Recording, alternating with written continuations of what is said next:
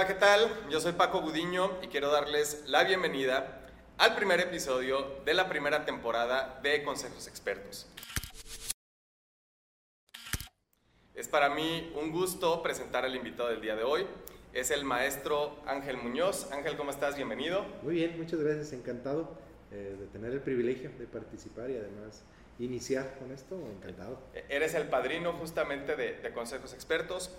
Ángel es decano de la Unidad Académica de Ciencias Sociales, Económico y Administrativas de la Universidad Autónoma de Guadalajara. Y bueno, para comenzar justamente con eh, la charla y con esta, eh, con esta historia de, la, que vamos a, a platicar, eh, quisiera pedirte por favor que me cuentes un poco qué estudiaste, dónde estudiaste, cómo fue tu vida como, como estudiante, eras matadito, eras de los que se salía de clases, eras de los que hacía todas las tareas. ¿Cómo fue tu vida como estudiante? Eh, pues lo primero creo yo que puedo destacar es que la decisión de qué carrera eh, elegir fue tal vez una de mis primeras decisiones adultas, en términos de que eh, dependía de mí y que me iba a implicar pues, algo muy relevante en mi vida. Y yo re recuerdo que la, la, la, decisión la tomé a través de un catálogo de, de, de, de, profesiones que empecé a revisar así como detalle y que fui descartando. Esta sí, esta no, esta sí no. Y fui cada vez acercándome a aquello eh, que consideraba lo más adecuado. Y creo que desde, viéndolo en perspectiva, eh, si bien en, en, ese momento cuando tomé yo esa, esa decisión no lo tenía tan claro, pero creo que sí de manera como, como un poco inconsciente, eh, traté de combinar esto, esto que considero yo que es central cuando uno elige que va a estudiar y más allá de que va a uno a estudiar es que a, qué te vas a dedicar o a qué te estás dedicando en los distintos momentos de tu vida, es que tengas claro qué te apasiona, qué te gusta mucho y que eso, además de que lo disfrutes, seas muy bueno en eso, que lo sepas hacer bien. Y la combinación de esas dos cosas creo yo que eh, eh, es, una, es, una, excelente vía para, para, para este, atinarle, para, para darle a la, a la, diana. Entonces, en ese sentido, lo, yo recuerdo que estaba entre tres carreras que eran las que a mí más me llamaban mi atención, que era estudiar alguna ingeniería, porque era muy bueno para las matemáticas y todas esas cosas se me facilitaban, pero la realidad es que no me apasionaba tanto, no me okay. apasionaba tanto. Eh, por el otro lado, también me gustaba el tema artístico y de diseño y de cosas así. Entonces también me planteaba el tema de estudiar arquitectura. Pero aunque me apasionaba mucho, no era tan bueno para eso. Y, a pesar de que eras bueno en matemáticas, porque arquitectura lleva también... Sí, pero no, a lo mejor no era tan bueno en el tema ya de trazos o de poder expresar okay. a través de, eh, de, de líneas, de, de, dibujos, mis ideas. Ahí no era tan bueno, era muy normalito.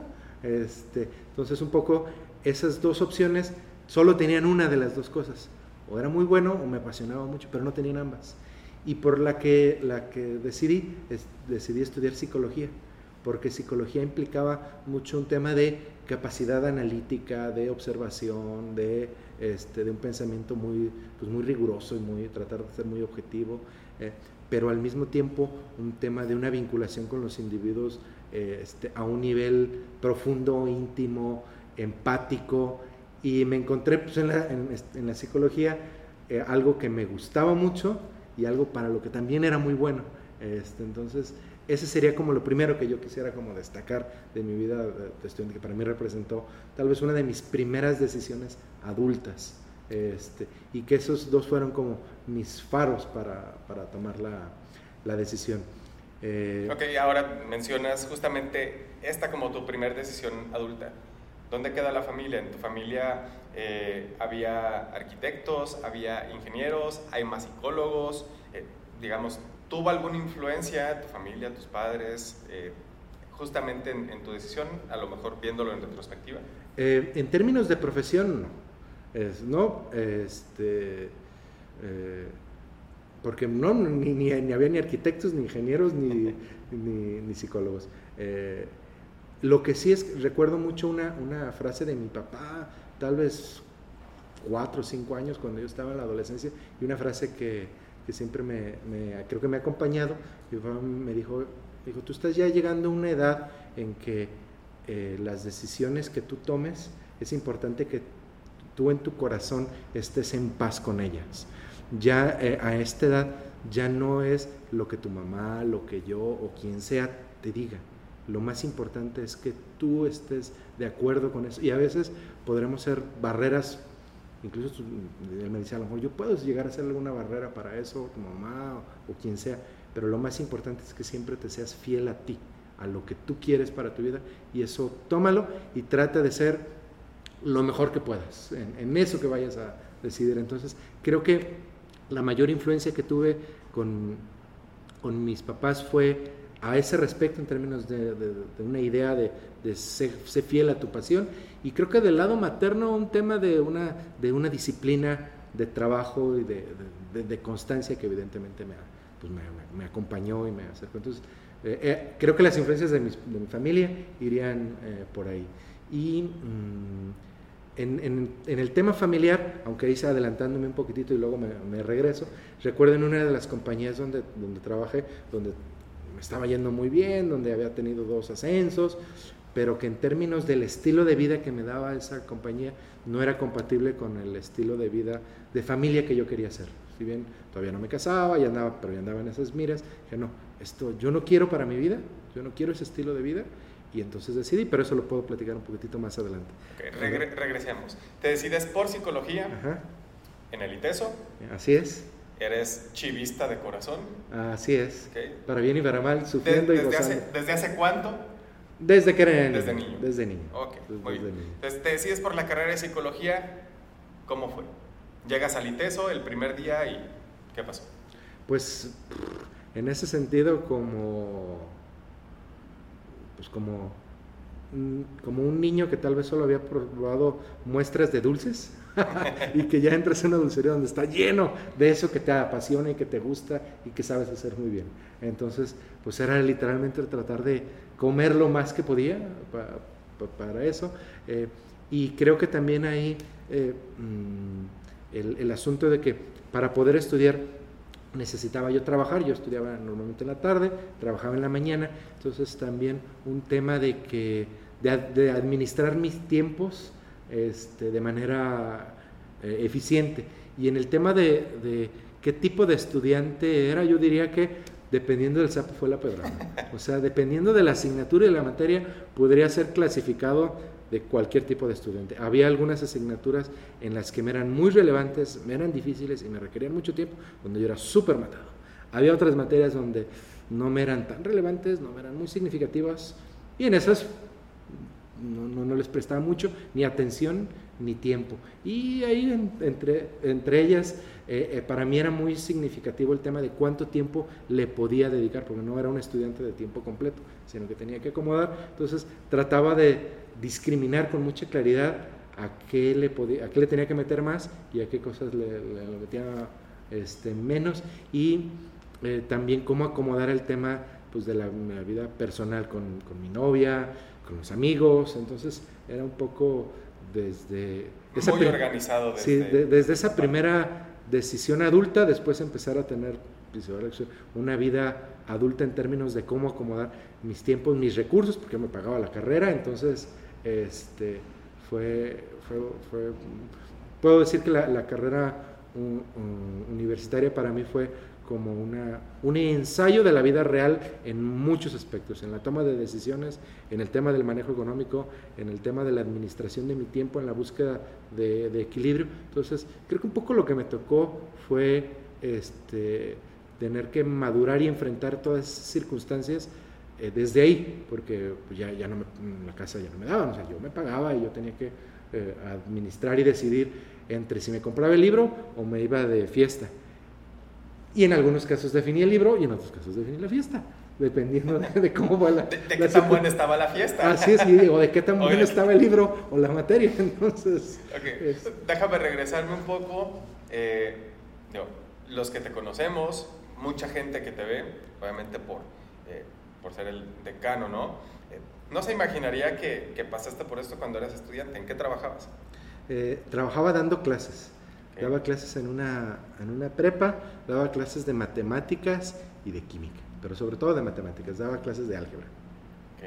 Entonces torturaba estudiantes de, de, preparatoria con despejes. Ahí sacabas todas tus frustraciones de la universidad con los alumnos de preparatoria. Trataba de, de no ser tan malvado, pero, pero sí, sí, sí, de repente me tocaba jugar ese doble, ese doble rol y, de, y un poco desde ahí, eh, digamos que empecé a ser entrenado en el tema de la vivencia académica, en, una, en, estos roles de enseñanza y, aprendizaje, es de hecho donde, donde ahorita me, me, encuentro. Entonces yo termino la, la carrera, me, me decido por la parte de la psicología organizacional y mi primer trabajo fue en cadena comercial Oxxo y ahí yo inicié como entrenador, como entrenador práctico de estos que le enseñan en las tiendas a cómo opera una tienda, me tocaba entrenar a la gente. Y ahí...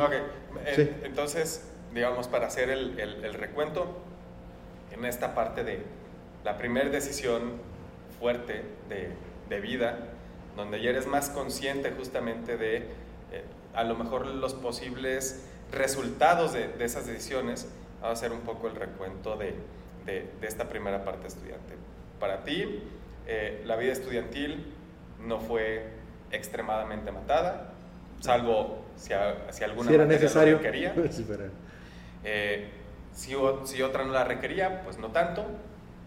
Tú te pagaste la universidad, cosa que muchos eh, jóvenes hacen actualmente eh, y que es algo justamente de, eh, de admirar porque es una, una doble responsabilidad.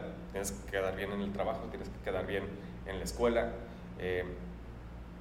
Y, y, creo que algo muy importante es justamente esa frase que decías de, de tu papá, donde te hizo consciente que a partir de este momento de tu vida, las decisiones que tomaras eh, debías de tomarlas con el corazón, debías de seguir tu intuición y justamente hacer lo que, lo que te apasionaba. Entonces, ahora sí, pasemos justamente cómo iniciaste tu vida profesional. Ya nos platicaste que dabas clase cuando estabas estudiando eh, psicología, pero digamos todavía no eras profesional, entre comillas, porque todavía no tenías un título, eh, no, era, no era un trabajo vinculado con lo que estudiaste, Ahora sí, platícanos qué onda con Oxxo y el Grupo FEMSA. Ahí en ese sentido me tocó claramente ubicar que es muy pertinente desde que estás en la universidad que empieces a, relacionarte con aquello que más te quieres eh, dedicar una vez que te gradúes. Entonces, en ese sentido para mí fue como muy natural dentro del campo de la psicología organizacional las partes de capacitación, porque ya traía una historia capacitando gente y, y también me volví atractivo para el mercado laboral. Y ahí ese es un tema también muy, interes muy importante. Este ¿Cómo fue esa historia donde ya la gente te ubicaba en el mapa como psicólogo organizacional? Ya nos dijiste que llegaste a FEMSA, pero ¿cómo brincaste? Eh, básicamente en el desarrollo de la, de la universidad, pues traté de probar de todos los sabores de psicología que había y probarlos bien, disfrutarlos y decantarme por uno. Decir, ah, pues a mí el que, lo que más me gusta y en el que soy, puedo considerar que puedo ser más bueno, es este. Entonces, esa, digamos, esa, esos dos elementos, creo que aunque en ese momento yo no, estaba, no era tan consciente de ellos, y, este, siempre figuraron, asegurarme de que me gustara mucho y de que era bueno para eso. Entonces me parece que en lo que más me gustaba y era bueno fue en el tema de la psicología organizacional y por eso me fui me fui para allá y... Eh, me imagino que fue una cuestión de prácticas profesionales. Así es, eh, de, eh, en optativas, a qué carrera, a qué, a lo mejor al principio tratar de tomar de todas, meterte y ahí en algunas de esas sí ser muy clavado y a lo mejor hacer cosas como reunirte con el profesor o con los compañeros fuera de las clases para hacer un grupo de estudio específico, así lo hice por ejemplo en el tema clínico, este, las prácticas profesionales busqué más en lo organizacional, en la parte educativa no tanto porque ahí vivía y ya conocía un poco cómo era, cómo era esa parte, pero sí, eh, si se vale la expresión, si estás en un buffet, asegúrate de que comiste lo suficiente de todo lo que hay disponible para que cuando tú decides estés claro de que eso es lo que lo que quieres hacer y que, no, y, que sea menos un tema de casualidad y más un tema de tu intencionalidad hacia dónde vas. Y recuerdo también que antes de terminar empezaba yo a buscar cómo, cómo estaba el mercado laboral y qué cosas eran las que pedía el mercado laboral y me daba cuenta de cosas que sí tenía y otras cosas que no tenía. Por ejemplo, en el tema de la psicología organizacional, normalmente no hay una formación relevante en asuntos administrativos o de nóminas o cosas así. Entonces yo busqué por otros lados, ahí fui muy matado, buscar cursos en otros lados que me pudieran fortalecer esa parte para que cuando yo saliera al mercado laboral, en ese momento, le fuera sexy el mercado laboral. Porque eso creo que también es, es muy importante el asunto de que de que, eh, recuerdo un profesor con mucha crueldad que nos decía al final, eh, eh, mm, señalaba, miren, de, de, de cada 10 de ustedes solamente hay un espacio para una posición especializada para dos o tres de ustedes. ¿Qué tienes tú que no tengan los otros? ¿En qué te vas a diferenciar? Y eso, aunque era cruel, era, era, muy, era muy real en términos de, oh, o sea, claro, te, pone en perspectiva. no, estaba hablando de tu salón, no estaba contando a todos los ah. demás estudiantes de psicología de... Decía, ¿qué tienes tú que no, tenga, que no tienen los otros? Y dices, ay, pues sí, ¿qué tengo yo? ¿Qué, tengo en eso que me guste y en aquello en lo que sea muy bueno? Entonces, por eso un poco fue como muy natural el tema de, de, este, de, de iniciar con la parte de capacitación. Entonces, si se va la expresión, yo no tendría ningún problema. Y de hecho, a veces me ha ocurrido que cuando estoy en un Oxxo y veo que un cajero mete la pata en lo que está haciendo, casi casi me dan ganas de decirle, no, es acá, muévele aquí, pone acá. Abre la segunda caja, por favor. así es. Somos 10 haciendo fila. O no, está bien acomodada la mercancía. O sea, sí, sí, sí estuve por ahí un tiempo. Y, eh, ¿Cómo, llegas a, a, a Oxxo? De manera muy simple. Me metí, busqué en internet, una oferta y me postulé y punto, y me hablaron y, entré, o sea, digamos, en ese sentido muy... ¿Te postulaste directo en la página de Oxxo? ¿Buscaste no sé si...? No me acuerdo, no, la verdad no recuerdo, solo recuerdo que fue por internet y que me hablaron y recuerdo también algo que, que creo que me marcó profesionalmente fue que la mujer que me entrevistó mm, me ha hecho tal vez de las mejores entrevistas que yo he visto en mi vida. E, este, en términos de su habilidad que tenía para darse cuenta qué era y qué no era. Y yo recuerdo que en ese momento dije, órale, o sea, yo quiero aprender a entrevistar así. Bueno, esperemos este, que esta entrevista sea... En ese, pues, en, en, ese tenor. Eh, creo, que, creo que va bastante bien, con la particularidad de que esas eran entrevistas más de selección de personal. Entonces tenían ese, ese matiz distinto, pero yo me quedé mucho con esta sensación de que esa mujer tenía muy claro, después de, su, de sus 50 minutos, que sí era yo y que no era yo. Y eso a mí me, me, gustó mucho. Entonces, estando ahí en cadena comercial, pues, empecé en la parte de los entrenamientos y no sé qué. Después subo y me mandan ya el tema de entrevistas, a entrevistar eh, personas. Me dan, un, me dan la capacitación, la formación específica para, para eso. Entonces, ahí este, pues, me, divierto y trato de hacerme muy experto en, en ese tema. Después ya empezar a formar equipos de trabajo más, eh, más estructurados, más acomodados ahí en, en OXO. Y ahí eh, creo que viene una segunda decisión muy relevante, que es, pues yo ahí trabajaba de 14 a 16 horas de lunes a sábado. Y aunque era soltero, yo dije, este no es 14 a 16 horas diarias. Diarias, sí, claro. Este, entonces dije, este, a gusto, sí, lunes a sábado, 16 horas. no, entre 14, entre 12, 16 horas al, al día de lunes a sábado dije, esto no es el estilo de vida que yo quiero para mí. Este... déjame regreso un poquito más. Pasa la entrevista, te contratan. ¿Cómo fue tu primer día de trabajo? Mm, pues lo primero fue capacitación en una especie de simulador de tienda, donde me ponían a que yo aprendiera cómo se hace, todo esto, digamos muy cuidado, la verdad es que muy cuidado no. Eh, y, ya después de que estuve ahí como un tiempecito, ya me mandaron a, a grupos reales, a yo empezar a entrenar gente y, y, entonces me tocaba entrenar desde gente que era muy buena en términos de sistema, hasta gente que le costaba mucho trabajo, personas jóvenes, personas adultas, personas urbanas, rurales. ¿Tú entrenabas a, a, los cajeros que están en, en, los Oxos? O... A, a, todo el personal, el, cajero es uno, pero sobre todo la mayor entrenamiento tenía que ver con lo que se denomina como el líder de la, el líder de la tienda, el, el gerente de esa sucursal o de esa tienda eh, donde lo tienes que habilitar tanto en el sistema como en cómo gestionar a su equipo, cómo escoger a, las personas que van a trabajar con él, cómo dar seguimiento para que su operación funcione, cuáles son los puntos críticos. Y ahí pues también empecé a pescar cuáles eran las claves de, éxito para una, una, tienda y para un buen o mal gerente o administrador de una tienda. Ok, bien.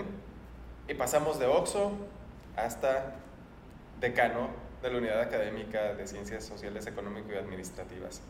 ¿Qué hay en medio? En medio de es... manera breve. Cuando decidí eh, que Oxxo no era el estilo de vida que yo quería para mí, eh, me fue una compañía de, tecnológica, donde se diseñaban artilugios para el transporte público, este, que tenía tanto aquí en México como en Canadá, como en Estados Unidos, y ahí ingreso como generalista de recursos humanos después ahí haciendo como gerente de recursos humanos y luego ya como gerente de la parte administrativa. Entonces ahí, eh, digamos, en Oxo aprendí como las cosas por separado, acá me tocaba a mí ya empezar a hacerlo todo, después me tocó a mí ya empezar a coordinar el equipo de trabajo en la parte de recursos humanos y después coordinar a toda una parte este, administrativa. Entonces, evidentemente el nivel de complejidad organizacional es distinto, este, empiezo a tener esta experiencia de tener que ser jefe de personas con mayores que yo, con más experiencia que yo, más competentes que yo en muchos elementos. Entonces ahí hay como toda una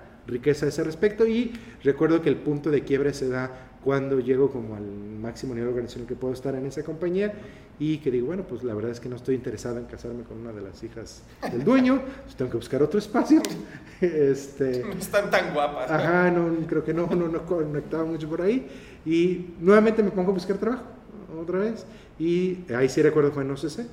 Y en OCC me hablan de aquí de la, en la Universidad Autónoma de Guadalajara y entro yo al área de recursos humanos con la, con la intención de, este, de poner al día muchas de las prácticas de recursos humanos aquí en la, la universidad. Este, y así es como entro a, a, este fantástico espacio de trabajo y ahí me desarrollo en, en recursos humanos gerente y estas cosas, y llega un momento en el que, derivado de mucho trabajo que había tenido yo eh, organizando y trabajando con unos directores, con unos gerentes de área, y que empecé también a, dar clases, y que fue el tema de dar clases y el mundo académico, algo que disfruté mucho y que además en, un concurso de profesores innovadores pude, pude este, ahí ganar un lugar, eh, pues me hicieron la invitación a, oye, pues no te quieres venir de tiempo completo acá a la vida académica, este, donde claramente el mayor elemento tenía que ver con el, el, diseño de equipos de trabajo de alto desempeño, que es la parte que a mí más me gusta y que creo que soy bueno para, eso y que creo que el principal reconocimiento que tengo yo ahí en mi oficina para los que vayan es que los equipos de trabajo que tuve ahí en recursos humanos, cuando, cuando yo cambié de un puesto a otro y luego cuando ya me vine, es que me hicieron una pues, un reconocimiento, un reconocimiento que lo hicieron ellos y donde ellos lo firmaron. Y en mi oficina, en términos del ámbito profesional, son los únicos reconocimientos que yo tengo ahí, no, no, no, son los únicos porque me parecen que son como los más, los más... Los que tienen más valor. Más valor y que para mí también representa mucho de lo que en este momento en mi vida a mí, de lo que más me gusta, que creo que es eh, trabajar con personas, ayudarles a que dirían los de American Express, a que pueden explotar su potencial, a que puedan liberar su potencial, que sean muy, muy eficientes, muy eficaces este, y además lograr buenos resultados en términos de la, de la, de la organización. Mm, me toca también en, en, la parte de RH la, el diseño de cómo cambiaba la estructura académica y entonces me toca no solo haberla diseñado, sino echarla a andar, me toca echarla a andar ya en el, en el este, decanato, continuar con el tema de las clases y empezar a trabajar con, eh, con los profesores, con los directores, a poder hacer esta función que tiene el decano de ser como la bisagra entre entre la operación con los alumnos, con los, alumnos, con los profesores, con los directores, con las definiciones estratégicas académicas de alto nivel, que tienes modelos, esquemas, eh, y, donde te toca lo mejor y lo peor de las dos partes. Este, hablando de esto, ¿cuál ha sido tu mayor reto profesional? Digamos, alguna experiencia que nos puedas contar que decías, híjole, me acaba de pasar esto y no sé cómo salir de este hoyo y que lo hayas, y que lo hayas superado. ¿Tienes algún ejemplo? Puede ser de cualquier, eh, digamos, de pues, cualquier lugar de trabajo. Yo ubicaría eh, dos.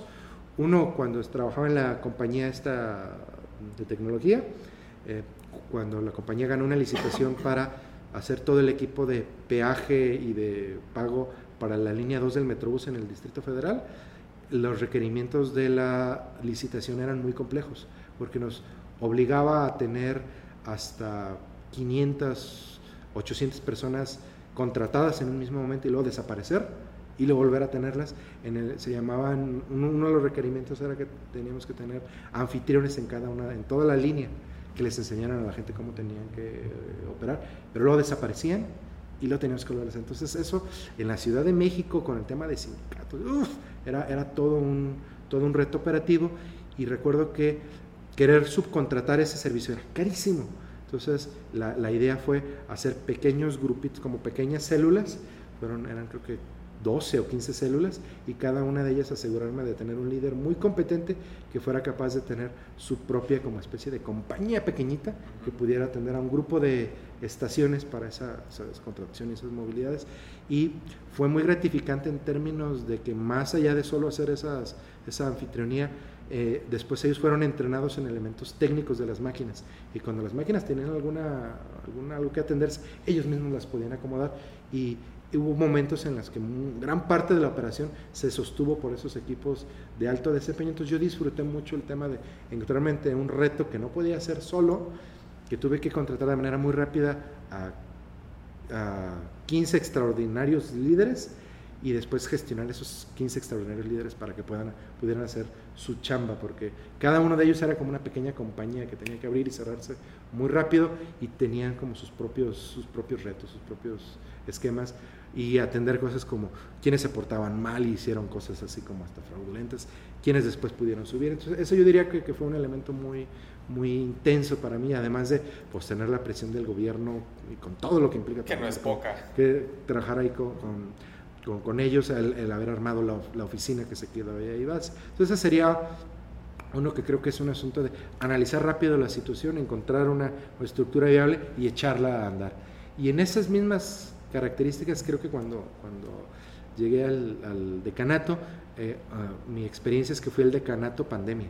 Yo tenía dos, dos o tres meses donde apenas estaba como acomodando los libros.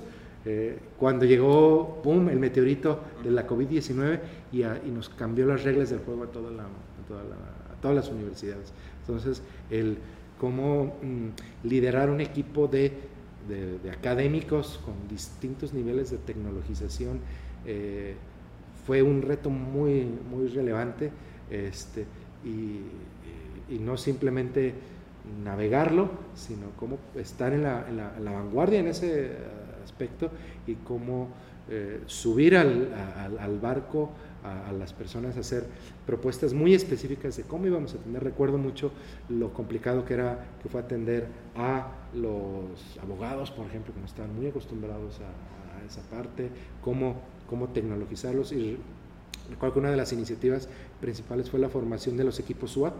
Así es. Claro, un grupito de profesores muy destacados que empezaron a ayudar a sus compañeros para poder salir, a todos, salir todos adelante, hacer una búsqueda explícita de cuáles eran las tecnologías más que innovadoras, las más pertinentes para poder habilitar el nuevo ecosistema de cómo trabajar en, en, en este esquema remoto, hacer esta transición donde no se trataba de que lo mismo que hacían en presencial lo quisieran hacer en virtual, sino darse cuenta de que era un nuevo contexto y que la experiencia de aprendizaje tenía que ser distinta y ahí me ayudó indudablemente mucho el yo ser profesor para darme cuenta y eso me ayudaba a poderlo transmitir hacia los demás y poderlo echar a andar y que creo que dentro de las universidades tal vez fuimos de la que mejor o de las que mejores se pudieron adaptar a esa circunstancia porque otras simplemente pues esos dos años y medio les pasaron de noche nosotros no, creo que pudimos dar muchos pasos hacia, hacia adelante y que además varios de ellos se han em, eh, mantenido,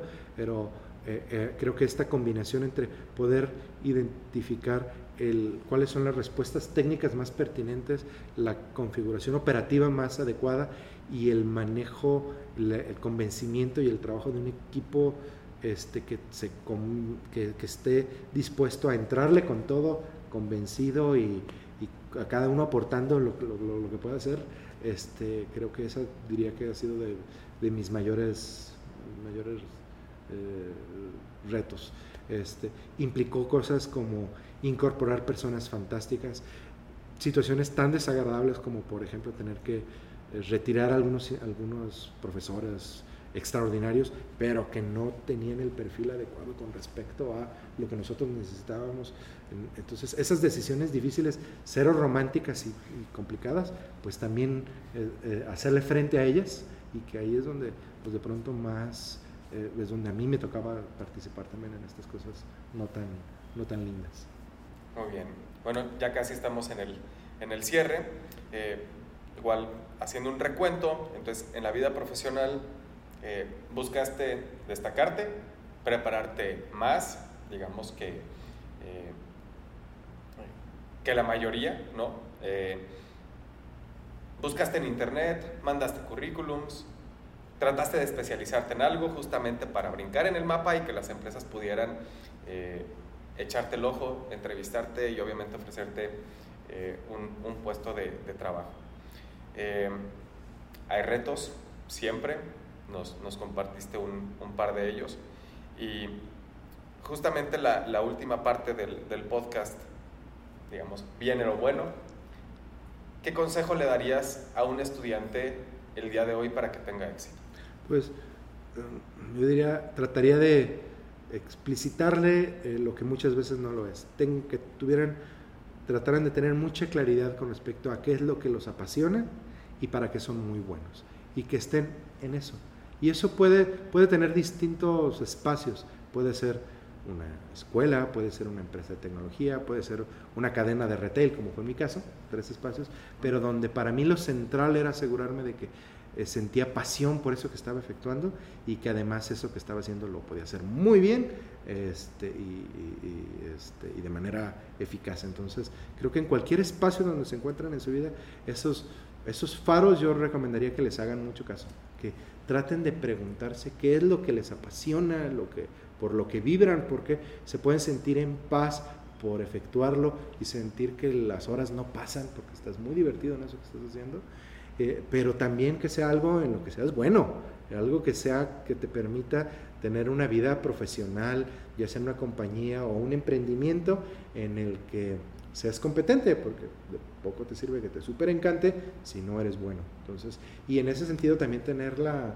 la valentía para asumirlo, o sea, para asumir tanto momentos en los que puede ser muy bueno para algo, pero si no te apasiona, aquello se va a morir. Y viceversa, eh, puede super encantarte, pero si no, pues, pues vas a, también te puede morir y te, te, te, vas a, te puedes frustrar mucho por ahí. Entonces, ese sería mi consejo. Mi consejo es que, eh, como dos brazos, dos piernas, dos ojos, que te apasiona y que eres bueno. Eh, y espacios donde eso pueda ocurrir, hay muchos. O sea, y que se centren, yo diría, más que el espacio concreto, la, sea la compañía, el emprendimiento, es que cuiden esas, esas dos variables. Eso sería lo que yo sugeriría. Y entre más temprano lo tengan claro, eh, mejor. Y si no lo tienen claro, pues más es pregúntenselo siempre y váyanlo, váyanlo descubriendo. Prueben todo lo que sea necesario para que lo lleguen en algún momento a tenerlo claro. Muy bien. Pasión, talento, habilidad, aptitudes. Te agradezco muchísimo, Ángel. No, al contrario. Que hayas estado con nosotros en eh, Consejos Expertos. Y ustedes no se pierdan el siguiente episodio. Así que nos vemos la próxima vez. Chao. Muchas gracias.